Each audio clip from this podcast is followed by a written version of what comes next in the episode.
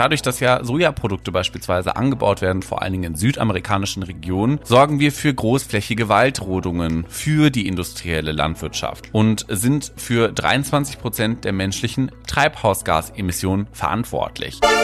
Ja, das ist sehr unterschiedlich. Also äh, ein Viertel des Waldes, das macht also 24 Prozent unserer Gesamtwaldfläche aus in ganz Deutschland, ist älter als 100 Jahre.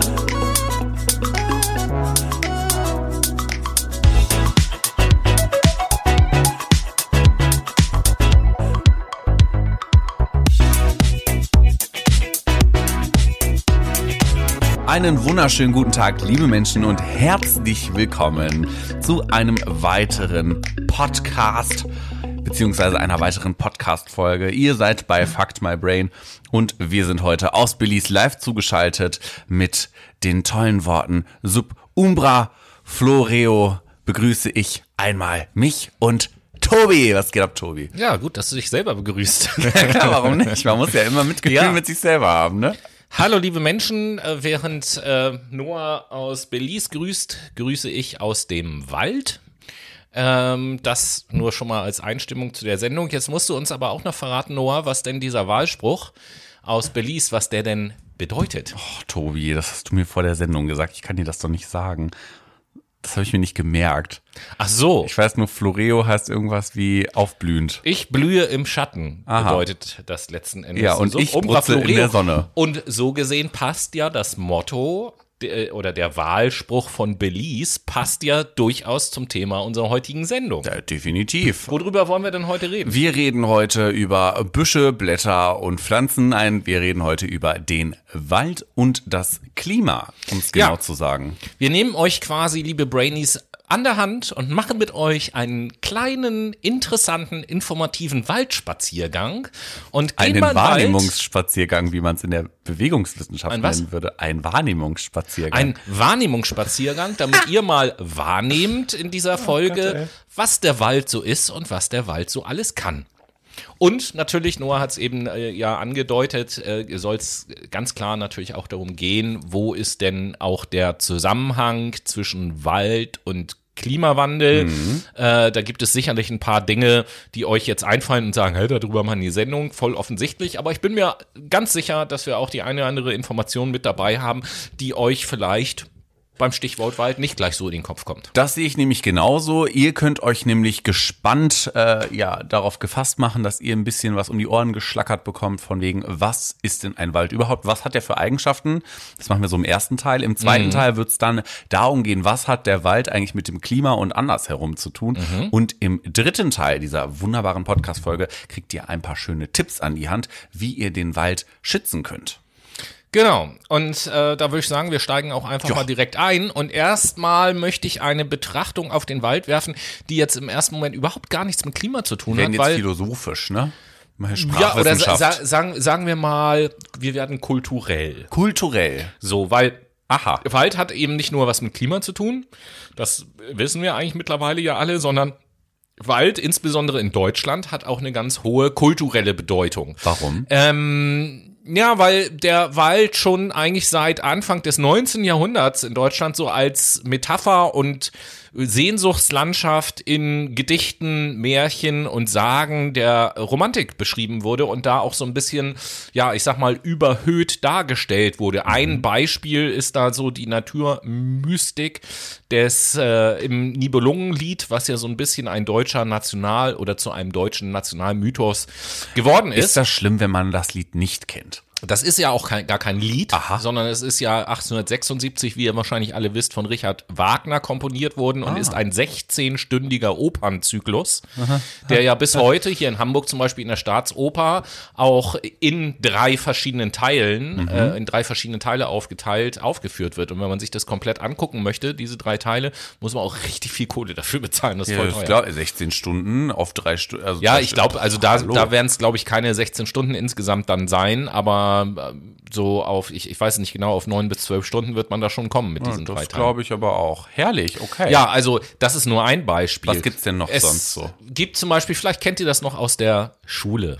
Wer reitet so spät durch Nacht und Wind? Der Erlkönig von Johann Wolfgang von Ja, Goethe. natürlich. Und spielt auch im Wald. Deutschunterricht achte Klasse, oder nicht? Siehste, siehste, bis heute hat sich das gehalten. Oder beispielsweise 1982 auf der Kasseler Documenta hat Josef Beuys, ja auch ein sehr bekannter Künstler, eine der aufwendigsten Kunstinstallationen ähm, ever gemacht, nämlich er hat 7000 Eichen gepflanzt unter Krass. dem Motto Stadtverwaltung statt Stadtverwaltung. Oh, finde ich nett. Genau.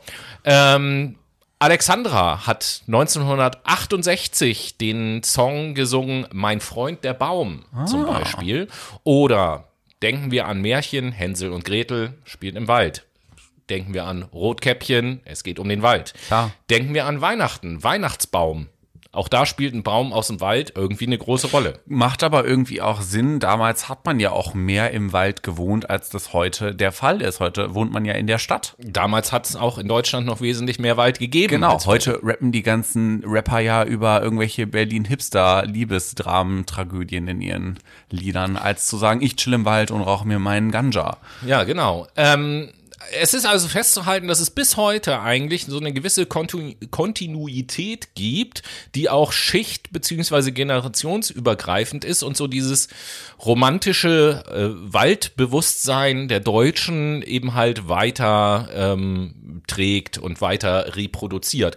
Und äh, aktuell in der heutigen Zeit gehören eben halt dazu auch so Diskussionen über das Waldsterben. Unabhängig vom Klimawandel hat es ja immer wieder mal Diskussionen darüber gegeben, weil es dem Wald mal besser ging, mal nicht so gut. Ja. Es gibt auch äh, im Bereich der Trauer, des Sterbens zum Beispiel. Es gibt Gedenk- und Trauerarten in Form von Waldfriedhöfen oder Baumbestattungen zum Beispiel. Oder es gibt auch Pädagogikformen wie Waldpädagogik oder Waldkindergärten. Ja, und äh, gerade in der Corona-Zeit haben ja viele auch das freizeitliche Spazierengehen im Wald für Mhm. sich entdeckt. Und äh, wenn wir nach Asien gucken, vielleicht wird euch ja die Bezeichnung Shinrin-Yoku irgendetwas sagen. Das sind halt Shirin David, what?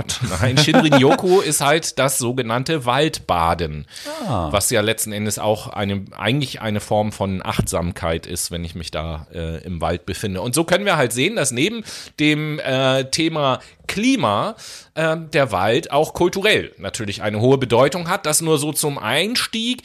Äh, jetzt wollen wir aber so ein bisschen uns mal damit beschäftigen. Was Wald, ist das eigentlich? ne? Genau, und, und Wald, Wald wird ja auch, also es gibt ja nicht, es gibt ja unterschiedliche Wälder. Ja, Und genau. unterschiedliche Bezeichnungen. Genau, es gibt im Deutschen ähm, gibt es zwei Arten, würde man sagen. Es gibt ja einmal den Wald und den Forst. Im Englischen ist das so, dass Aha. es einen Begriff gibt, Forest, also der Wald schlussendlich. Aber, ähm, Okay, Wald und Forst. aber das hat auch einen Grund, warum das so gemacht wird. Wir schauen uns erstmal den Begriff Wald an, denn im allgemeinen Sprachgebrauch und sogar auch in Gesetzestexten, ähm, wie dem Bundeswaldgesetz, werden Begriffe wie Wald und Forst zwar synonym verwendet, so heißt es zum Beispiel im Bitte. Ja, ich, ich wollte nur kurz zwischendurch Ja. einmal einwerfen, dass es ja schon mal äh, interessant ist, dass es ein Bundeswaldgesetz Es gibt ein Bundeswaldgesetz. Natürlich, der Wald muss ja auch geschützt werden. Es gibt ja auch ähm, Gebiete, Naturschutzgebiete, die geschützt werden müssen. Weil andernfalls könnte man ja auch sagen, ja, ich kann ja auch da was hinbauen, ne? Ist ja, also, muss ja nicht geschützt werden. So, aber zurück zum Bundeswaldgesetz und warum Wald und Forst dort meist synonym verwendet wird. So heißt es zum Beispiel, Wald im Sinne dieses Gesetzes ist jedes mit Forstpflanzen bestockte, mit, äh, bestockte Grundfläche. Gesetzestexte sind einfach grammatikalisch so weird. Allerdings ist es auch insbesondere Zweck dieses Gesetzes, die Forstwirtschaft zu fördern. Es sind also mögliche ökonomische Interessen, die dazu führten, dass der Anbau von Bäumen und Wald rechtlich gleichgestellt worden sind. Hm, okay. Jetzt sind wir da nicht so ganz schlau draus geworden. Steigen wir also ein bisschen mal tiefer in die biologische Ebene ein. Ich glaube, daran lässt es sich eher verdeutlichen. In der Ökologie, also gemäß der naturwissenschaftlichen Definition, wird seit Mitte des 20. Jahrhunderts zwischen Waldökosystemen und Forstökosystemen unterschieden. Hm, was ist denn da jetzt der Unterschied?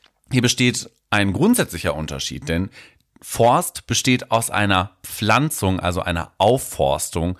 Im Wald gibt es stattdessen die unterschiedlichsten Phasen der Vegetationsentwicklung, die nennt sich auch Sukzession. Ein Wald kann man also nicht pflanzen, er kann nur aus sich herauswachsen. Sprich, kurzum, Wald bedeutet nichts anderes als ich pflanze Bäume hinzu und ein Wald ist einfach ein Wald, der von Anfang an da war und weiter weg. Jetzt hast du zweimal die Bezeichnung Wald benutzt bei deiner Erklärung. Ein Forst ist zugepflanzt. Also man, man, man könnte quasi sagen, ähm, der Forst ist menschengemacht Ja. und wenn der Mensch den Forst in Ruhe lässt, dann kann daraus ein Wald werden. Ganz genau, so Ah. ist es. Also wir haben da wieder mal in die Natur eingegriffen und deswegen brauchten wir auch einen weiteren Begriff, nämlich die Aufforstung. Also Mhm. Ja, das den Begriff ja. Mhm. Hinzupflanzen. Quasi daraus leitet es sich ab. Aber so viel erstmal dazu, was so die ähm, ja, Begrifflichkeit angeht. Wie sieht das eigentlich im Wald aus? Und ich höre da gerade unseren Korrespondenten, den Tobi, auf meinem rechten Ohr und ich schalte mal live in den Wald. Ja, hallo, ich melde mich hier frisch aus dem Wald. Nein, Spaß. Äh, jetzt vom Forst sozusagen wieder äh, zum, zum Wald. So ein paar ähm, Fakten vielleicht auch. Und das sind so auch die ersten Punkte, wo wir sehen, inwieweit der äh, Wald einen Einfluss auch auf das Klima hat. Denn, Wälder sind schön, Punkt. Bitte? Wälder sind schön. Genau, Wälder sind schön. Das ist eigentlich alles, was ihr wissen müsst. Damit äh, ist die Sendung dann auch beendet und äh, Klasse. Nein, Spaß.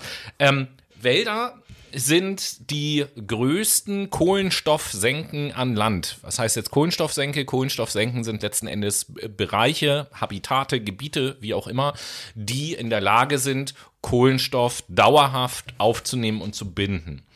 Ähm, Wälder nehmen jährlich weltweit circa 7,6 Milliarden Tonnen CO2 auf Alter, wow. und speichern den Kohlenstoff in der Biomasse eben halt. Das ist ein Punkt, weswegen sie essentiell für ein stabiles Klima sind. Und hier muss man dann auch nochmal unterscheiden. Nicht jeder Wald kann das gleich gut machen. Je älter und naturnäher der Wald ist, desto besser kann er das und desto wichtiger ist er deswegen für Klima und Natur. Äh, abgesehen davon ist es so, dass auch Wälder ähm, unvorstellbare Mengen an Süßwassern bevorraten und transportieren. Außerdem können sie auch äh, Küsten vor Hochwasser schützen und äh, verhindern Bodenerosion und Wüstenbildung.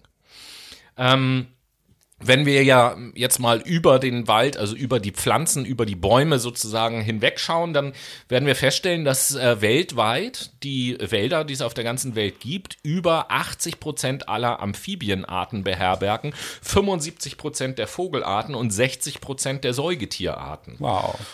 Leider muss man allerdings feststellen, das ist jetzt eine Zahl, die äh, Deutschland betrifft, dass in Deutschland nur 21 Prozent aller Bäume ohne Kronenschaden sind. Und Kronenschaden bedeutet ja immer ähm, in irgendeiner Art und Weise, dass der Baum entweder krank ist oder beschädigt oder es andere Umstände gibt, weswegen er sich nicht äh, natürlich entwickeln kann. Und ja, mit dieser Aufzählung an Fakten schalte ich jetzt zurück zu Horst dem Forst. Ja, danke. Horst hier, hallo. ja, ihr merkt halt, dass der Wald viele nützliche Funktionen eigentlich in, in sich hat, um unsere Natur zu beeinflussen und auch zu schützen. Und ähm, naja, wir brauchen halt auch den Wald als notwendiges ökologisches Kreislaufsystem. Und wie Tobi bereits erwähnte, haben halt 21 Prozent unserer Waldbäume einen Kronenschaden. Keinen. Keinen Kronenschaden. Dankeschön. Und dass, ja, 79 Prozent einen haben, ist nicht so schön. Genauso verhält es sich aber auch mit unserer Menschen. Biodiversität. Das ist auch schade, wenn jemand einen Kronenschaden hat. Nein, genauso verhält es sich auch mit der Biodiversität in unseren Wäldern. Also wir sind nicht mehr so vielfältig. Ein Mangel an Biodiversität in unseren Wäldern liegt logischerweise nicht nur an diesen Zerfallsphasen des Waldes mit stehendem und liegendem Totholz, sondern unter anderem auch darin, dass wir Menschen in den Wald eingegriffen haben und monotone Arten und damit auch gleichzeitig Altersstrukturen dicht gepflanzter Bäume und Büsche und so weiter, kurzum Bestände und dem damit einhergehenden Mangel an Waldrändern, Lichtungen und anderen Strukturen erzeugt haben. Also wir haben da in ein ökologisches System eingegriffen, was einen natürlichen Kreislauf hat und haben sowohl die Artenvielfalt der Bäume und der weiteren Bewaldung beziehungsweise Bepflanzung oder Lichtungen beeinflusst. Und andersherum haben wir halt dafür gesorgt, dass der Wald nicht unterschiedlich alt ist, weil ihr kennt das ja, Bäume sind ja auch unterschiedlich dick. Dementsprechend stehen sie da halt länger oder eben kürzer im Wald. Und wir gehen ja in den Wald rein und äh, pflanzen sukzessive einen Großteil wieder an einen Hektar, zwei Hektar, whatever. So, und das sorgt natürlich dafür, dass nicht ein Mischmasch in einem Hektar äh, Wald an unterschiedlichen Bäumen, die unterschiedlich alt sind, stehen, sondern die meistens gleich alt sind. Wo du das sagst, könnte ich mich gerade schon wieder aufregen. Ne? Warum? Also nicht über das, was du gesagt hast und so, das ist ja sehr schlau und auch alles sehr richtig. Ja. Äh, sondern tatsächlich über die Menschen könnte ich mich schon wieder äh, aufregen an dieser Stelle. Weil mir, mir kam da sofort äh, ein Vergleich, eine Analogie zu Niklas Luhmanns Systemtheorie, wo der ja eben halt gesagt, der ja äh, sagt, wenn ich das jetzt richtig im Kopf habe, in dem Moment, wo ich ein System verändere, werde ich automatisch oder gehöre ich automatisch zu diesem System dazu. So und wir haben in einer der letzten Sendungen auch mal wieder darüber gesprochen, dass wir Menschen uns ja so abgekoppelt von der Natur fühlen. Ja. Aber allein schon dadurch, dass wir in die Natur eingreifen, Mhm. gehören wir gemäß dieser Gesetzmäßigkeit allein deswegen schon zu dem System dazu. Mal Natürlich. abgesehen davon, dass wir sowieso Teil des Ökosystems sind, weil wir auch aus der Natur hervorgegangen Ja, sind. klar, aber ich meine, diese natürliche Homöostase, die Niklas Luhmann auch in seiner Systemtheorie beschreibt, lebt ja auch davon, dass sie natürlich ist und nicht künstlich. Und dadurch, dass wir Menschen da eingreifen, haben wir uns eigentlich selber vor die Haustür gekackt, um es mal Ja, das, das will ich ja damit, und genau auf diesen Punkt wollte ich ja hinaus, so, dass, dass wir nicht kapieren, egal ob es die Natur ist oder sonst irgendwas, dass wenn wir in ein System eingreifen, Mhm. dass das automatisch Folgen hat. einen Einfluss auch wiederum auf uns hat. Willkommen in der Zirkularität des Lebens. So. Ta, ta, ta. So. Aber zurück zum äh, Horst. Au- Forst. Ja, zurück zu Horst. Hallo, hier ist Horst. Ähm, ich habe einerseits gerade über die monotone Altersstruktur gesprochen und halt auch über die Artenvielfalt, die nicht wirklich gegeben ist. Andererseits werden natürlich auch Bäume dichter gepflanzt, was eine unnatürliche, starke Verschattung des Bodens zur Folge hat, weil es dringt nicht mehr so viel Licht auf den Boden und dadurch entsteht eine extreme Waldstruktur und Artenarmut. Natürlich, weil wir Menschen da wieder eingegriffen haben, aber auch weil Pflanzen unterschiedlicherweise mehr Licht oder weniger Licht benötigen, mehr Nässe, mehr Feuchtigkeit oder halt mehr Trockenheit. Genauso sieht es auch bei den Tieren aus, die im Wald leben. Und du sagtest ja gerade, 80 Prozent aller Amphibien weltweit wohnen in den Wäldern. Und wir wissen ganz klar, Amphibien sind einfach mal ein bisschen speziellere Tiere. Ne? Die brauchen nicht nur ein bisschen Licht und äh, Wasser zum Saufen und ein bisschen was zum Essen, sondern die brauchen auch Gegebenheiten, wo sie sich aufhalten können. Die können halt vielleicht nicht unbedingt in einem sehr, ja, ich sag mal, verhitzten, trockenen Wald leben, sondern müssen sich dann in andere Gebiete zurückziehen. Naja, so viel erstmal zur Unterscheidung zwischen Wald und Forst und Horsthöhe und was das für Folgen für unsere Biodiversität im Wald hat. Dann will ich zum Abschluss des ersten Teils will ich, will ich noch mal sagen, sowohl für das, worüber wir jetzt geredet haben, als auch äh, worüber wir im zweiten Teil reden werden, man kann sich natürlich die Frage stellen, woher wissen wir denn überhaupt so viel, nicht nur so viel über den Wald, sondern auch über den Zustand unseres Waldes und wir werden gerade in der nächsten Sendung, in der nächsten Sendung, sage ich schon, im nächsten Teil der Sendung auch so ein bisschen darüber sprechen, ähm, wie viel Wald gibt es denn eigentlich in Deutschland und was sind so die häufigsten Baumarten und solche Sachen. Und da äh, Ja, ist warte, ganz, ich ja, kann dir sagen, woher wir das haben, Tobi. na? Aus Google. Badums, das war jetzt ein Witz, den hast du nicht gecheckt. Äh, ja. Das war Gen Z Humor, Mensch. Okay. Diese Quelle, die Quelle des Von Google, witzig. ist das geil, ey. Die Quelle des Oh, Lebens ist so. Google. Hey. Ähm, Nein. ja, also woher wissen wir das Ganze? Es gibt nämlich tatsächlich äh, deutschlandweite, teilweise auch Europa- bzw. weltweite sogenannte Großrauminventuren. Sorry, das halt gerade nochmal nach mit deinem Gelächter. Gott, das war ja so schlecht, aber so Ja, natürlich. Gut. Sollte es ja auch Oh sein. Mann, ey. Scheiße. Das war Boomer-Humor. So. Ja, wobei du Xer bist, ne? Ja, das stimmt allerdings. Aber äh, so, so Leute wie du bezeichnen einen ja gerne pauschal als Boomer. äh, ich nicht. So Leute wie du. Also erstmal, so Leute wie ich können das unterscheiden. Punkt eins. Punkt Ja, gut. zwei. Menschen, die viele Teile der Gen. Z, die einfach ein bisschen, ja, zurück zum Thema. Okay, Großrauminventuren war das Stichwort. Und da gibt es nämlich drei verschiedene. Es gibt die, ich finde die Begriffe auch so geil, es gibt die Bundeswaldinventur, kurz BWI genannt. Das ist etwas, was alle zehn Jahre durchgeführt wird. Im Übrigen, gerade dieses Jahr, 2022, war wieder so, so ein Zehn-Jahres-Rhythmus. Ich denke mal, dass wir die Ergebnisse wahrscheinlich nächstes Jahr dann äh, zu, zu lesen bekommen. Möglicherweise. Und dort ähm, werden erhoben grundlegende Informationen zu der Waldentwicklung, wie zum Beispiel Waldfläche, Baumarten Arten, Nutzung, Zuwachs, Totholz, Wildverbiss und solche ganzen Sachen. Dann gibt es die WZE, das ist die Waldzustandserhebung. Ähm, auch Kronenzustandserhebung genannt, zum Beispiel das mit den nur 21 Prozent mit gesunden äh, Kronen, das kommt aus dem Waldzustandsbericht. Ah. Das wird jährlich im Sommer gemacht. Da werden eben halt sich die Baumkronen von oben angeguckt und, und äh, Schäden aufgenommen und festgestellt. Und dann gibt es auch noch die Bodenzustandserhebung im Wald, BZE genannt. Und die erste BZE, die hat in den Jahren 1987 bis 93 stattgefunden, die zweite in den Jahren 2006 bis 2008. Und die ähm, beantworten halt oder untersuchen halt Fragen zum Nährstoffvorrat, zur Bodenversauerung, zum Kohlenstoffgehalt und zur Schwermetallbelastung. Das einfach mal so als Information, was es in Deutschland für Quellen gibt. Und äh, damit würde ich sagen, schalten wir mal zu unserer Waldkapelle, die Musik mitgebracht hat.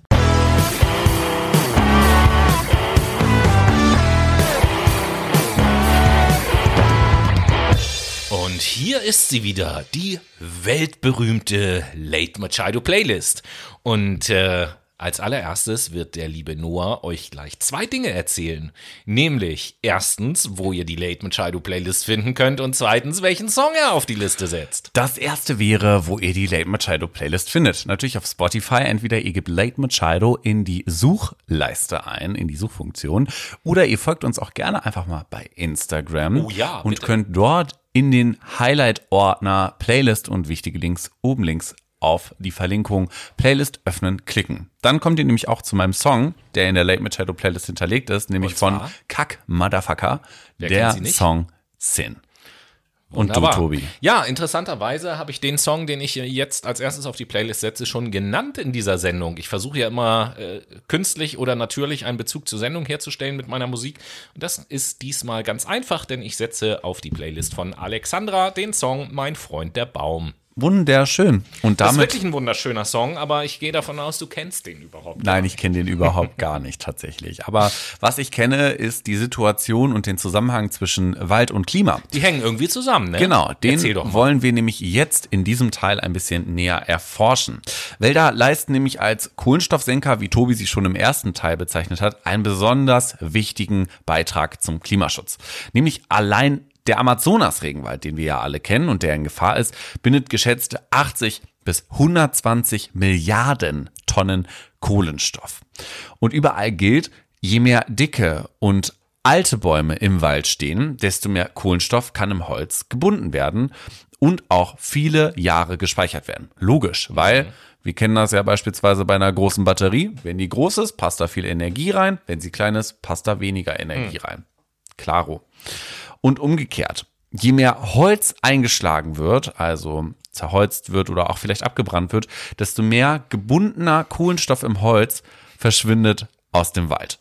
Was ist denn zerholzt wird? Was zerholzt, ich wollte eigentlich verbrannt sagen. Ah, okay. da klar. hat mein Wernicke-Areal nicht richtig geschaltet. Hm. Hoppala. Im Holz bleibt zwar der gebundene Kohlenstoff zunächst gespeichert und ähm, wird so von der Atmosphäre ferngehalten, wird Holz allerdings zu kurzlebigen Produkten, wie wir sie kennen im Alltag, wie Toilettenpapier verarbeitet oder sogar als Brennholz im Kamin zum Beispiel verwendet, setzt dies natürlich den gebundenen Kohlenstoff wieder in die Atmosphäre frei. Weil das war ja da drin gespeichert, es wurde aufgespalten und deswegen kann es frei in die Atmosphäre äh, fließen. Da schon der erste, der erste Umwelttipp, gerade weil Noah das äh, gesagt hat, dass äh, insbesondere Toilettenpapier da natürlich mhm. nicht gut ist. Was ich jetzt mittlerweile schon seit längerer Zeit mache, ist das Toilettenpapier, was ich benutzt habe, aufheben, ausspülen, trocknen und dann kann man das ja nochmal verwenden. Ja, das ist Recycling, ne? Recyceltes Klopapier, das kennen wir alle. Ja, also ich, ich nenne das eher Rewishing. Re re refreshed das. refreshed das Klopapier. oh Gott, oh Gott. Naja, aber nichtsdestotrotz ist es ja klar, Tobi jetzt nicht so sehr wie andere Menschen verbrauchen wir einfach mehr CO2-Emissionen, als wir einsparen können durch den Wald. Und das hat ziemlich große ja, Probleme mit sich gebracht in den letzten Jahrzehnten, weshalb wir auch in der Klimakrise stecken. Ja, wir sind da, also in, ein Teil dieser Probleme besteht genau genommen auch aus einer Art oder nicht aus einer Art, aus einem Kreislauf. Denn so wie Noah das dargestellt hat, ne, auf der einen Seite Abholzung und Zerstörung des Waldes verschärfen die Klimakrise. Ganz klar. Auf der anderen Seite ist es aber auch so, dass die verschärfte Klimakrise wiederum sich durch Hitze und Dürren negativ dem, auf den Wald auswirkt und ich dann sozusagen einen verstärkenden Effekt habe und oder was heißt verstärkenden Effekt? Im Prinzip ist das dann eine Art Teufelskreis, in den ich mich begebe. Neben der Abholzung ist aber auch die Ausbreitung des Futterpflanzenanbaus ein immenses Problem. Ihr kennt das natürlich alle. Durch den Fleischkonsum und die Emissionen aus der Massentierhaltung bedrohen wir den Wald und auch gleichzeitig in der Folge das Klima. Denn dadurch, dass ja Sojaprodukte beispielsweise angebaut werden, vor allen Dingen in südamerikanischen Regionen, sorgen wir für großflächige Waldrodungen für die industrielle Landwirtschaft und sind für 23 Prozent der menschlichen Treibhausgasemissionen verantwortlich. Die Waldrodungen. Genau, richtig. Ja. Und das ist fast ein Drittel. Trotzdem verschwindet nach wie vor alle zwei Sekunden, und die Zahl zieht euch mal bitte rein, eine Waldfläche so groß wie ein Fußballfeld von unserem Planeten. Alle zwei Sekunden wohlgemerkt, nicht alle zwei Tage. Pro Jahr ergibt das nämlich dann laut des globalen Waldzustandsberichts, jetzt aus dem Jahr 2020, durchschnittlich 10 Millionen Hektar Wald.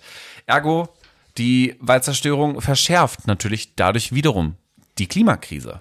Ja, und dann kommt ja nicht nur die äh, Rodung durch den Menschen, ähm, die da eine Rolle spielt, sondern auch Waldbrände. Da haben wir jetzt gerade in den letzten Jahren aus unterschiedlichsten Ländern natürlich immer mal wieder in den Nachrichten davon gehört. Mhm. Durch die heißeren und trockeneren Sommer meint man immer so, aber da werden wir nachher noch was zu den Ursachen von Waldbränden auch hören von dir. Ja. Aber letzten Endes ist es so, dass jährlich durch Waldbrände circa 7,3 Milliarden Tonnen CO2 freigesetzt werden. Und außerdem, und das ist so ein Effekt, den viele Leute dann nicht so auf dem Zettel haben, außerdem ist es so, dass durch diese Waldbrände natürlich auch Ruß in die Atmosphäre oder Rußpartikel in die Atmosphäre gelangt und die werden um den Planeten transportiert, zum Beispiel bis in die Arktis. Dort schlägt sich das wieder nieder färbt den Schnee dunkel und dunkler Schnee schmilzt natürlich auch schneller bei Sonnenausstrahlung, äh, äh, bei Sonnen Einstrahlung, weil er die Sonnenwärme, die Strahlung nicht reflektieren kann, sondern absorbiert mhm. und äh, dementsprechend das Eis auch schneller schmilzt. Na ganz klar, und das sorgt wiederum dafür, dass die Weltmeere oder die Ozeane ansteigen mit dem Wassergehalt, was schlecht ist. Und wenn wir eins wissen aus unterschiedlichsten Fakt Mai-Folgen, wo ich über das Klima geredet habe, dann, dass Methan in diesem ewigen Eis gespeichert ist und das natürlich viermal schädlicher ist als das herkömmliche CO2, worüber wir die ganze Zeit reden. Das heißt, unsere Atmosphäre wird zusätzlich belastet. Bleiben wir mal bei dem Thema CO2. So können wir auch laut dem WWF feststellen, dass jährlich 9,5 Gigatonnen an Kohlenstoff nur durch fossile Brennstoffe freigesetzt wurden. Und das Ganze muss ja auch irgendwie wieder gebunden werden. Aber das führt gerade zu nichts. Wir haben ein massives Problem und das liegt ja ganz klar auf der Hand. Wir haben nämlich auch das Problem des Waldsterbens. Und damit, äh, um also wir haben grundsätzlich ohne Waldsterben auch schon die Situation, dass das, was freigesetzt wird, nicht gebunden werden kann. Richtig? Ja, genau. Dass wir da einen Überschuss haben. Wir haben einen Überschuss. Frei flottierend durch unsere Welt. Fliegt. Quasi, genau. Ungefähr ja. fünf Gigatonnen sind das. Und das Waldsterben, äh, das kam bisher so ein bisschen zu kurz. Ähm, das hat halt nicht nur Einfluss auf das ganze Thema CO2 und Klimaveränderung, mhm. sondern ich habe ja vorhin schon äh, dargestellt, was in den Wäldern der Welt, wie viel Prozent welcher Lebensformen dort so leben. Und äh, demzufolge ist es so, dass das mit dem Waldsterben natürlich auch das Artensterben zunimmt. Und äh, Noah hat vorhin als ein Beispiel des Waldes den Amazonas-Regenwald genannt. Mhm. Ähm, und wenn wir uns nur den Amazonas-Regenwald angucken, ist es schon so, dass es dort circa 40.000 Pflanzenarten gibt, die dort leben, 425 Säugetierarten und ungefähr 1300 Vogelarten, die alle ein Sterben des Waldes nicht überleben werden. Also sollte zum Beispiel der Amazonas-Regenwald gänzlich verschwinden, dann bedeutet das auch, dass wir 40.000 Pflanzenarten, 425 Säugetierarten und 1300 Vogelarten auf diesem Planeten weniger haben werden. Mhm. Und dann fragt man sich, warum immer noch jeden Tag super viele Hektar Regenwald gerodet werden. Ja, weil es eine Menge Geld bringt. Ja, ist doch gestört. Ja. Es ist einfach hier Kapitalismus stört. halt. Der Kapitalismus, ja, aber so sieht das in Südamerika aus. Kommen wir mal jetzt national wieder in nach Deutschland, Mhm. würde ich mal sagen. Und da haben wir so eine ja kleines Frage-Antwort-Spiel, könnte man eigentlich schon sagen. Ein kleines Interview Oh. Da vorbereitet. weiß ich ja gar nichts von. Ne? Und dementsprechend wollen wir uns einfach mal die Situation in Deutschland anschauen, wie es mit dem Wald äh, um sich steht. Und dementsprechend die Frage erstmal an dich, Tobi, wie viel Wald gibt es denn so circa in Deutschland? Ja, also man muss schon sagen, dass Deutschland äh, auf Europa gesehen eines der waldreichsten Länder ist. Fast ein Drittel äh, unseres Landes ist von Wald bedeckt. Das sind circa 11,4 Millionen Hektar, beziehungsweise, wenn ich es dann auf die einzelnen Lebewesen runterbreche, ungefähr oder etwas über 90 Milliarden Bäume, die Krass. in Deutschland stehen. Das ist natürlich super viel, aber die stehen ja nicht nur alle an einem Fleck, sondern wir sind ja ein riesiges föderales Land und dementsprechend haben wir auch verschiedene Bundesländer. Wo gibt's denn am meisten, am meisten, am meisten Wald in Deutschland? Ja, äh, während ihr das hört, liebe Brainies, äh, geht mal in euch und tippt mal. Äh, ihr werdet wahrscheinlich schon einige richtige Antworten dabei haben, denn ganz klar, so der flache Norden, der ist hauptsächlich von äh, Landwirtschaft geprägt. Ähm, die Mittelgebirge, die sind besonders waldreich. Den meisten Wald mit über 2,6 Millionen Hektar hat Bayern. Wow. Wenn ich allerdings das mal so ein bisschen vergleichen will, dann hilft ja immer das Verhältnis Waldfläche zur gesamten Landfläche. Und wenn wir uns so die Bundesländer mal angucken, also das Prozentuale uns anschauen, dann äh, ist auf Platz 1 äh, oder sind auf Platz 1 Rheinland-Pfalz und Hessen. Die haben mit 42 Prozent äh, die größten Waldflächen. Es folgt das Saarland mit 40 Prozent, Baden-Württemberg mit 38 Prozent und in Bayern sind es 37 Prozent. Und der größte Wald, den wir in Deutschland haben, ist der Pfälzerwald, der mit fast 180.000 Hektar Deutschland, Deutschlands größtes zusammenhängendes Waldgebiet ist. Und da könnte ich mir natürlich vorstellen, dass dieser Wald ziemlich alt ist. Dementsprechend interessiert mich natürlich, wie alt sind denn so im Schnitt unsere deutschen Wälder? Ja, das ist sehr unterschiedlich. Also äh, ein Viertel des Waldes, das macht also 24 Prozent unserer Gesamtwaldfläche aus in ganz Deutschland, ist älter als 100 Jahre. Ähm, die Hälfte oder gut die Hälfte der Waldfläche, 51 Prozent, ist mit Bäumen im Alter zwischen 21 und 80 Jahren bewachsen. Und äh, die ähm, dann gibt es noch die jüngeren Wälder, das sind Wälder mit Bäumen, die bis zu 20 Jahre alt sind und die sind zu 85 Prozent aus natürlicher Verjüngung hervorgegangen. Also das sind Bäume, die nicht gepflanzt wurden, sondern die haben sich selbst ausgesät. Ein Glück für die Biodiversität Ja. der, und die Altersstruktur innerhalb der Wälder, könnte man sagen. Ne? Wo steht denn so der älteste Baum? Was sagst du? Ja, das kann man nicht so ganz genau sagen, weil letzten Endes, das ist ja immer so, das ist ja schade, dass es unterschiedliche Baumarten gibt und so. Um ganz präzise zu bestimmen, wie alt ein Baum gewesen ist, muss man ihn ja eigentlich fällen, um die Jahresringe zählen zu können und dann lebt er halt nicht mehr. Ja, wäre ein bisschen scheiße. Dementsprechend kann man das nur anhand des Umfangs natürlich immer so ein bisschen äh, schätzen. Und da gibt es mehrere Gemeinden, die sich um diesen Rekord streiten in Deutschland. Das ist zum einen die Gemeinde äh, Balderschwang im Bayer bayerischen Allgäu. Da steht eine Eibe, die irgendwas zwischen 2000 und 4000 Jahre alt ist. Krass. Und dann gibt es in Räsfeld in Nordrhein-Westfalen noch eine Femeiche und die ist vermutlich so 1500 Jahre alt. Und dann gibt es im hessischen Schenklengsfeld noch eine Linde, die soll ungefähr so 1200 Jahre alt sein. Und wie Glo- sieht's so im Ausland aus? ja, global gesehen ist, sind das alles Jungspunde tatsächlich, weil äh, da gibt es in Schweden Natürlich. eine Fichte, den Old Tico heißt der. Bei dem war ich sogar auch schon. Der Aha. steht, der steht im Fulufjellet Nationalpark, für wen es interessiert. Ein Nationalpark, in dem übrigens auch der höchste Wasserfall Schwedens sich befindet. Und das ist eine Eiche, die ist äh, 9550 Jahre alt. Alter, was? Ähm, das ist aber immer noch nicht das älteste. Ähm, in Utah gibt es Zitterpappeln, die sollen circa 80.000 Jahre alt sein. Prost Mahlzeit. Da müssen wir aber eins dazu sagen, bei der Fichte weiß ich das zum Beispiel, äh, da geht es dann nicht mehr so darum, wie wir uns das vorstellen, es ist jetzt da so ein, so ein Baum, sondern äh, da geht es dann meistens um ein Wurzelgeflecht, an dem aus verschiedenen Stellen zu verschiedenen Zeiten schon Bäume erwachsen sind und dann ist dieses Wurzelgeflecht eben halt schon so alt. Krass, ey. Okay, dann kommen wir wieder mal kurz geschwind zurück nach Deutschland in die Wälder ge Ja. äh, geflogen. Und da frage ich mich natürlich, wenn du jetzt von Utah gesprochen hast, denke ich an äh, die Nationalparks da drüben. Da gibt es ja so Mammutbäume, die sind ja relativ die Sequoias. hoch und dick, genau, die Sequoia-Bäume. Und da frage ich mich, ja gut, wir in Deutschland haben die jetzt nicht, aber wir haben doch bestimmt auch hohe Bäume. Waltraud.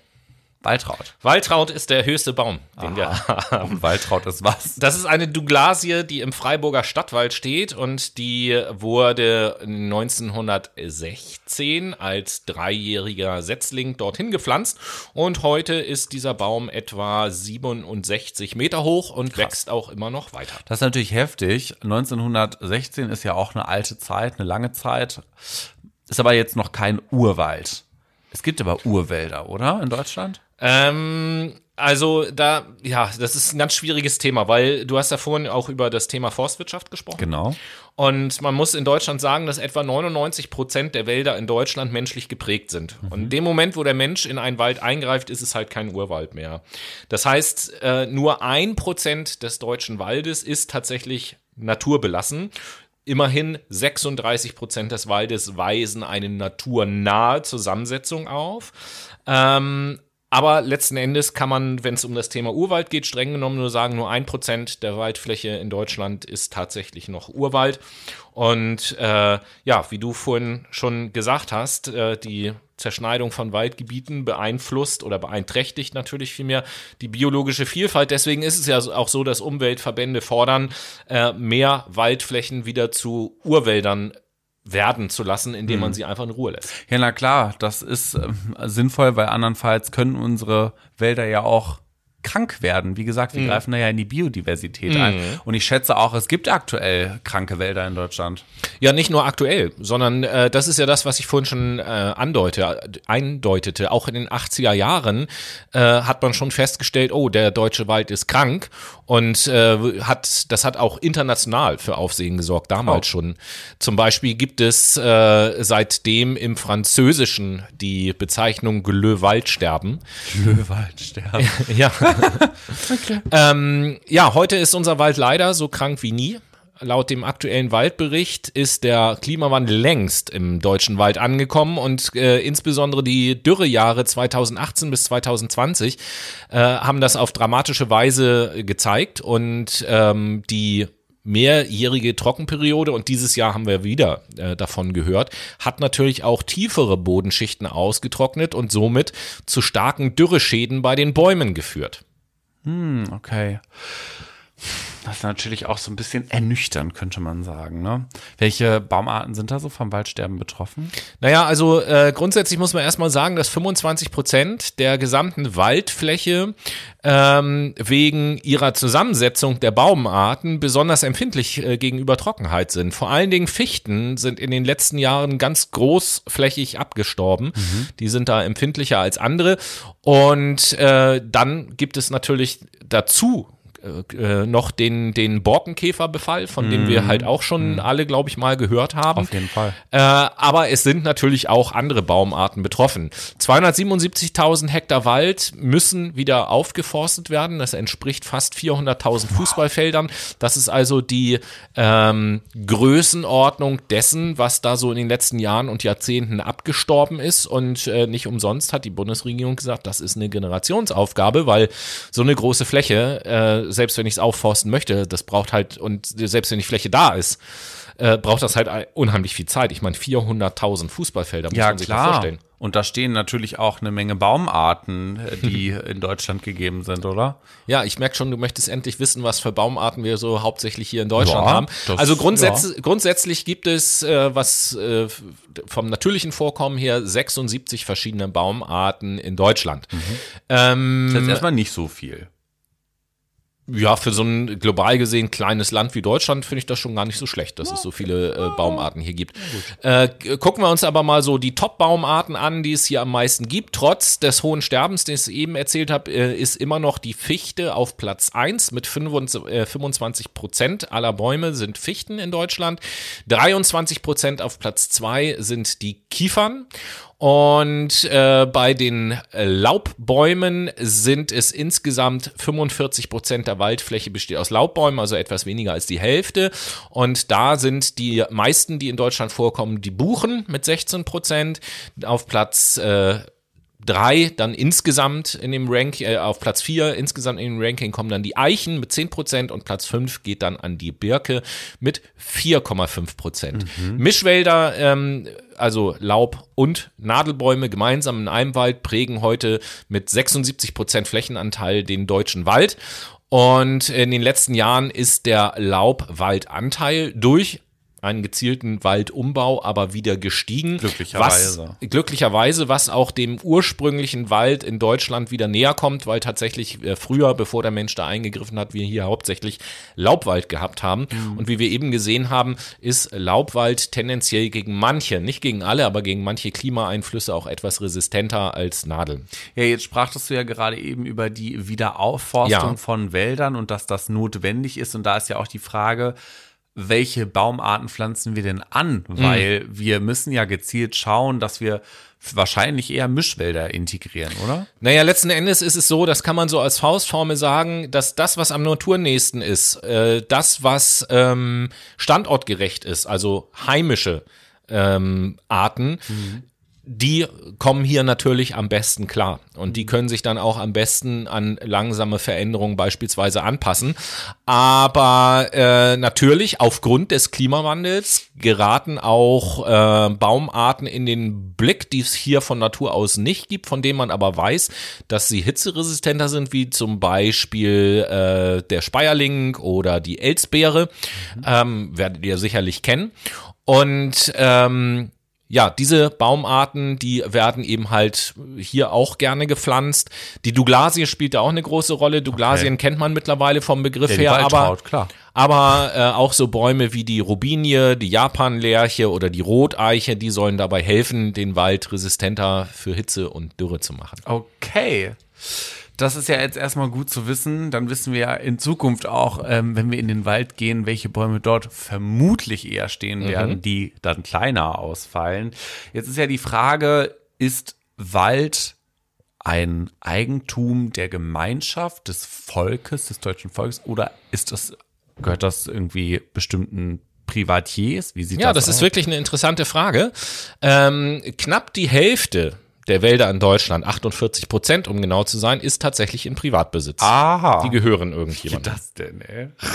Ja, wenn dir der Grund dort gehört, wo der Wald wächst, gehört der Wald ja auch. den Wald gekauft. Nice. Ja, kann man ja auch. Also nice, das, das Bro, ich habe keine fette Villa wie Putin. Ich nee, du brauchst ja noch nicht. Das, ich ich kenne Leute auch. Ich, ich kenne Leute auch, die sich irgendwann in ihrem Leben, ohne da zu wohnen oder so, einfach ein Waldstück gekauft haben mhm. und das bewirtschaften lassen und mit dem, was da geschlagen wird, mit dem Holzverkauf und so weiter und so fort viel Geld verdienen. Ach ja, klar, so Tannen und so Weihnachtsgewürze. Zum Beispiel, ja, nicht ja, nur ja. Weihnachten, auch für den für den Möbelbau, für zum Heizen, für alles Mögliche wird ja wird ja auch Holz gebraucht. Ja, so ein Ding kaufen, um da spazieren zu gehen, ne? Ja. Einfach um da meine Ruhe zu haben. So, Geh weg von meinem Privatgrundstück!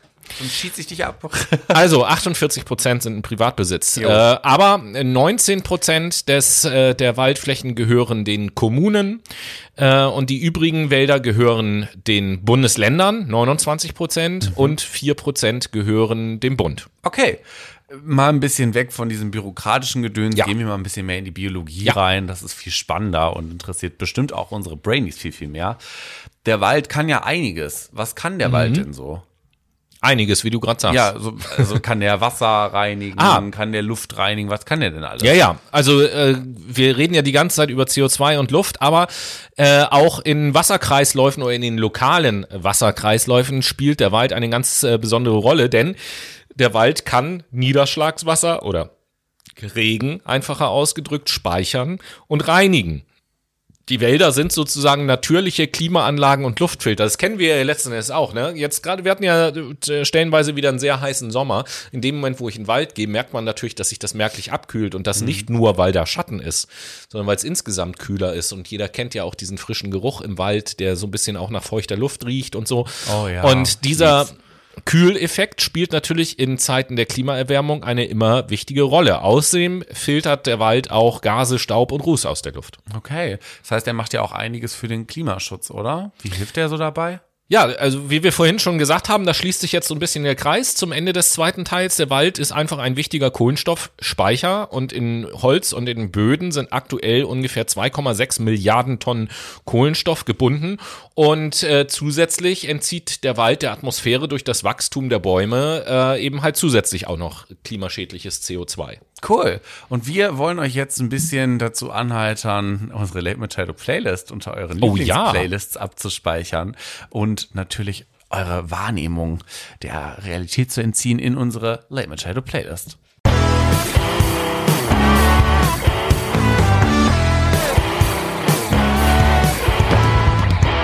Hier ist sie wieder zum zweiten Mal, die Late Machado Playlist. Noah, was setzt du drauf? Je. Ich setze heute von dem Interpreten RYX und Olafur Anmal Annals heißt der, das ist der Typ, der die Musik dahinter komponiert hat, den Song Oceans auf die Late Machado Playlist. Und du, Tobi? Ja, ich habe natürlich wieder auch als zweites Lied einen Song mit einem ganz starken Bezug zum Thema dieser Sendung, nämlich von Amy Stewart, den Song Knock on Wood. Geil. Und wir sind damit im dritten Teil der Late Machado Playlist, wollte ich schon sagen. Nein, heute geht es um den Wald und nicht um Kaffee und Musik. Genau. Und wir wollen jetzt ja eher mehr auf das Thema Klimaschutz oder Klimawaldschutz oder Waldschutz. Waldschutz, genau. Also wir müssen uns ja vorstellen, dass es unheimlich viele Produkte gibt, die im Zusammenhang mit äh, Wald beziehungsweise insbesondere auch Regenwaldabholzung stehen. Zu nennen sind da beispielsweise Rindfleisch, Soja, Holz, Toilettenpapier, Shampoo, Tierfutter, Fertiggerichte, Schokolade, alles Mögliche.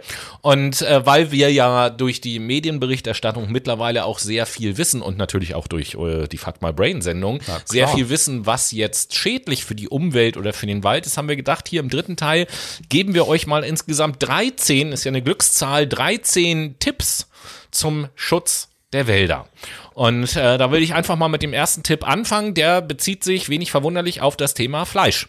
Weniger ist mehr. Also ganz weglassen wäre natürlich das Allerbeste, gar keine Frage, aber trotzdem äh, weniger Fleisch essen ist natürlich für die Umwelt gut, denn zum Beispiel für den Anbau von Soja, der auch gerne als Futterpflanze äh, verwendet wird in der Tierzucht oder Tiermast, werden in Brasilien und Argentinien großflächig Wälder vernichtet und Europa ist einer der größten Importeure von Soja, ähm, von dem ein Großteil an Tiere verfüttert wird, die dann im Grill oder auf der Pfanne landen. Und letzten Endes ist es natürlich auch so, dass wir, haben wir in der Sendung auch schon ein paar Mal gemacht, nach Brasilien beispielsweise schauen, zu unserem Freund Bolzi und dem sozusagen vorwerfen, Alter, was holst du hier deine Wälder ab und so.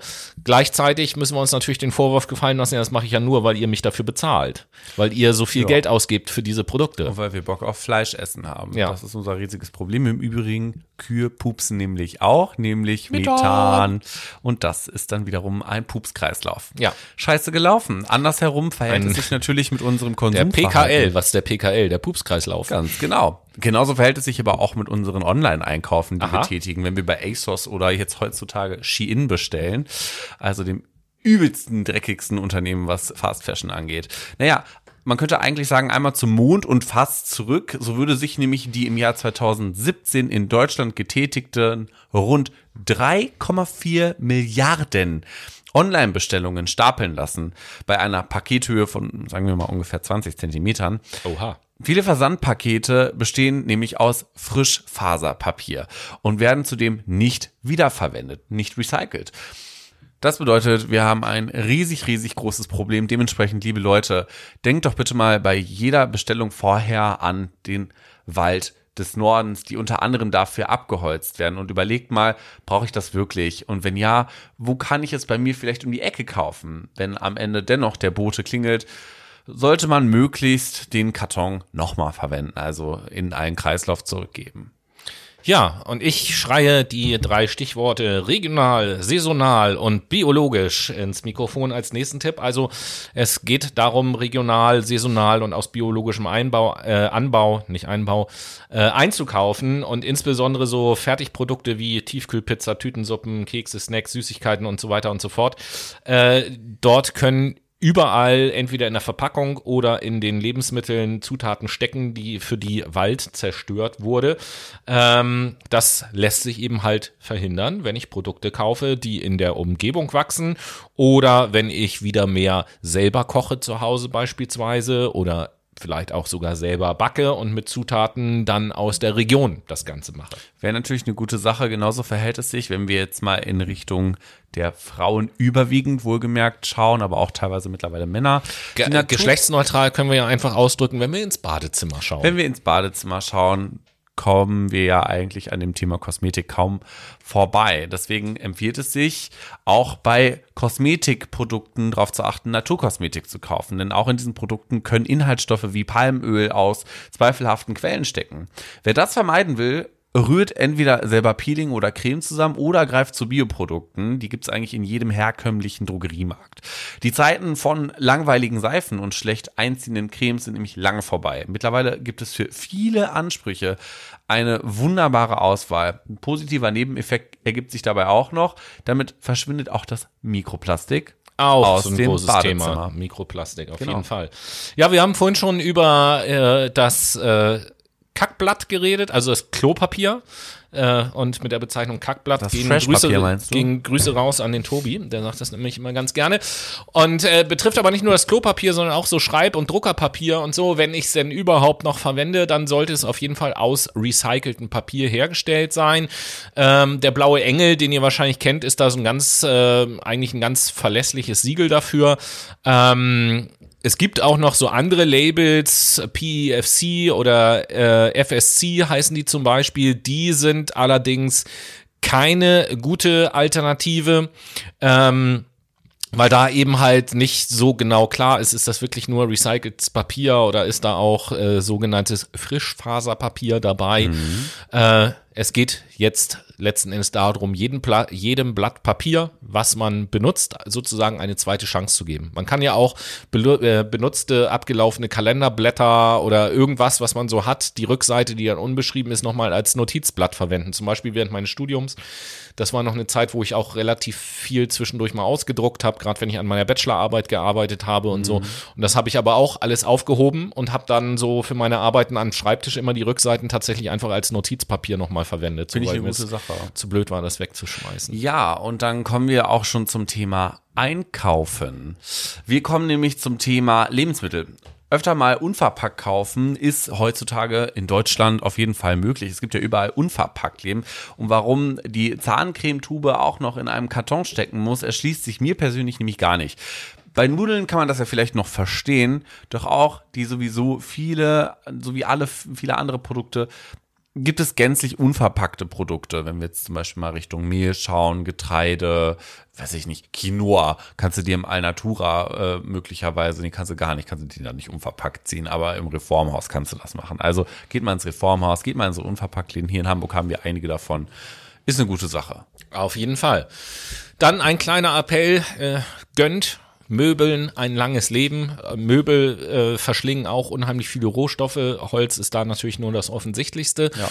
Und ähm, ja, da lohnt es sich dann vielleicht nicht andauernd irgendwas Neues zu kaufen oder etwas, was noch gut ist, direkt wegzuschmeißen, sondern einfach auch mal zu schauen, kann ich nicht vielleicht den Küchentisch von meinen Großeltern noch gebrauchen, bevor sie den wegschmeißen oder vielleicht sind auf dem Flohmarkt äh, auch noch gebrauchsfähige ähm, Möbelstücke zu finden, die dann vielleicht ein bisschen aufgearbeitet werden müssen, aber ansonsten noch gut sind.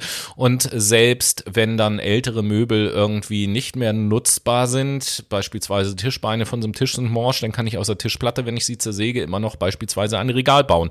Das Ganze schont halt nicht nur unser Portemonnaie, sondern vor allen Dingen, und darum geht es ja, auch unsere Umwelt. Und man sollte generell, wenn dann doch was Neues nötig ist, darauf achten, dass das Holz, was für die Möbel verwendet wird, zumindest dann aus heimischem Anbau äh, kommt. Ähm, das ist dann manchmal auch gekennzeichnet mit einem sogenannten FSC oder Naturlandsiegel. Und ähm, beim FSC-Siegel muss man allerdings aufpassen, wenn es importierte Hölzer sind, da sind die mit den Angaben manchmal nicht so ganz genau. Aber auf jeden Fall gibt es für sowas auch ähm, Siegel und auch hier gilt natürlich äh, lokal denken und kaufen. Sowieso. Genauso sollten wir auch bei den Lebensmitteln ein bisschen näher hinschauen, denn wir kennen das ja alle, der schimmelnde Joghurt, das steinharte Brot in Deutschland landen einfach große Mengen an Lebensmitteln im Müll. Ja, ich esse sie immer noch. Ach so, okay. ja, du hast eine gute Darmflora, ich merke das schon. Am besten ist Und Fauna. Vielleicht ein kleiner Tipp an euch. Am besten macht ihr euch mal einen Wochenplan und kauft nur das ein, was ihr wirklich benötigt und was auch zubereitet wird. Für jedes Produkt wurden irgendwo auf der Welt nämlich Agrarstoffe angebaut und Landflächen sind natürlich eine wertvolle Ressource, auf der nicht Lebensmittel für den Müll wachsen sollen. Ganz richtig. Neunter Tipp. Nutzt Ecosia, nutzt Ecosia, nutzt Ecosia. Haben wir schon mal haben empfohlen. wir, haben wir schon ein paar Mal in der Sendung empfohlen, tatsächlich so. Äh, Ecosia investiert nämlich seinen äh, gesamten Gewinn in den Klimaschutz, wobei mindestens 80 Prozent davon in Baumpflanzprojekte auf der ganzen Welt investiert werden. Das Mhm. als kurzen Punkt. Und dann geht's gleich weiter mit einem, mit einem Ja. Tipp von unserem, äh, wie nennt man die? Wie nennen wir die Leute, die, die gerne rumzündeln?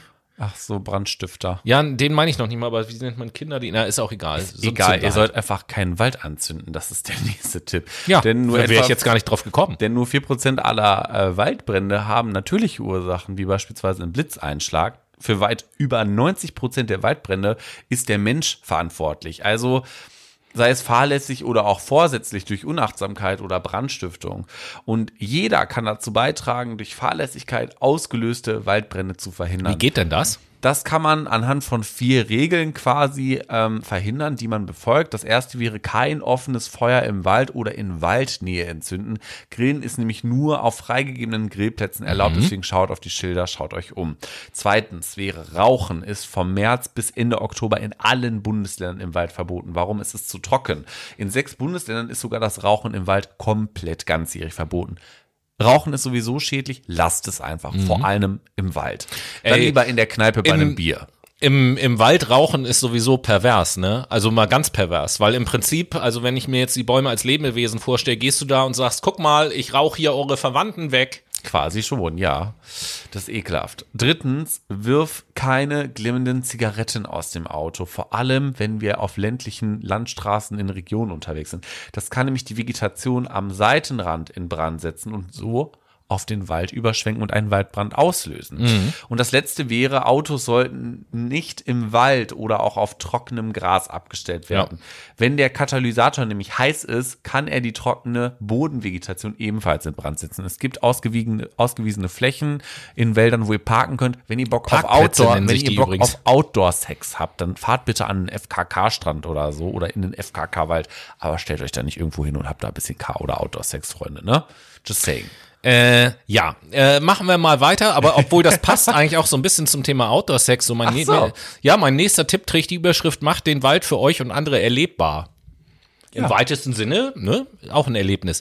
Ähm, denn letzten Endes ist es so, nur das, was man kennt, das kann man auch schützen oder will man vielleicht auch nur schützen. Darum gilt auch die Devise, informiert euch über den Wald und äh, nutzt ihn nicht einfach nur, um dort unachtsam spazieren zu gehen, sondern tut das auf allen Ebenen achtsam, nicht nur auf der eigenen körperlichen Ebene, sondern vielleicht auch auf der intellektuellen Ebene, äh, indem ihr dann euch bemüht, auch ein bisschen mehr über den Wald und seine Bewohner zu erfahren.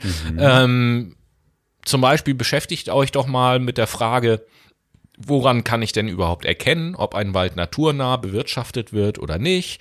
Oder was ist der Unterschied zwischen einem Urwald und einem Wirtschaftswald? Ein paar Hinweise haben wir euch in dieser Sendung ja praktischerweise schon gegeben. Genau. Das vorletzte oder der vorletzte Tipp wäre, werdet Paten. Der NABU engagiert sich nämlich sehr für den Schutz der Wälder, um bedrohten Tier- und Pflanzenarten das Überleben zu ermöglichen. Und im Dialog mit der Forstwirtschaft und mit eigenen Schutzprojekten im Wald machen die das. Und dabei gehen sie mit gutem Beispiel voran und kaufen wertvolle Gebiete und zeigen in Projekten, und auf eigenen Flächen, wie sich lebendiger Wald heute gestalten lässt. Ihr könnt da auch mithelfen, indem ihr einfach auf die NABU-Seite geht und euch da kurz informiert. Das ist dort ausgeschildert und könnt ihr eine Patenschaft übernehmen, um auch diesen faszinierenden Lebensraum zu bewahren. Ja, und zu guter Letzt der 13. Tipp als Bonustipp. Einen Baum einfach mal pflanzen. Ja, einfach einen Baum pflanzen, entweder für euch selbst, für die Liebsten, für die Kinder, wenn ihr welche habt, oder weil ihr sagt, äh, Äpfel sind lecker, möchte ich auch in meinem Garten haben und außerdem sind Birken schön, das pflanze ich auch noch eine Birke und so. Und somit, das ist natürlich nur ein kleiner Beitrag für den Klima- und Artenschutz, gar keine Frage, aber jeder Baum zählt. Genau. Von daher, wenn ihr die Möglichkeit habt, in welchem Kontext auch immer, macht das mal bitte gerne. Und abschließend, äh, be bevor Noah vielleicht auch noch ein Fazit zieht und euch verabschiedet, möchte ich äh, eine Sache mal sagen, die jetzt gar nicht ganz spezifisch mit dem Wald zu tun hat, aber mit diesem ganzen Klimathema. Wenn ich mir so die Berichterstattung auch in den Medien anhöre und Gespräche anhöre und so weiter und so fort, da wird immer so dieses Klimathema, was können wir tun, was müssen wir tun, äh, um die Welt zu retten und so weiter und so fort, so verabschiedet euch mal bitte endlich von diesen Gedanken. Wir müssen die Welt nicht retten. Als wenn wir die Welt zerstören könnten mit dem, was wir hier tun. Das ist der Welt völlig scheißegal. Bei diesen ganzen Sachen, über die diskutiert wird. Und das wird mir leider auch viel zu wenig klar kommuniziert in den Medien. Da wird ja nämlich immer, wir müssen unseren Planeten, unseren Lebensraum schützen und so weiter und so fort. Nein, wir müssen uns selber schützen. Es geht um den Fortbestand der Menschheit auf diesem Planeten. Das muss man sich immer mal vor Augen führen. Und alles das, was wir tun, tun wir nicht, um den Planeten zu retten, sondern um uns selbst zu retten. Das ist äh, mein Fazit aus dieser Sendung. Da habe ich eigentlich nichts hinzuzufügen. Dementsprechend beende ich die Sendung an dieser Stelle und sage danke fürs Zuhören und freue mich natürlich auf nächste Woche mit euch einen Monatsrückblick gestalten zu können. Der sich gewaschen hat, so viel kann ich schon mal sagen. Ganz klar. Und ich bedanke mich auch an Tomi, dass wir heute diesen Wahrnehmungsspaziergang im Hamburger Wall machen konnten. Ey. Gerne. Danke. Und in diesem Sinne äh, hat mich auch gefreut, aus dem Wald in, in euer Ohr. Und äh, jetzt ist dann auch Schluss und wir hören uns nächste Woche wieder. Bis dahin, liebe Menschis.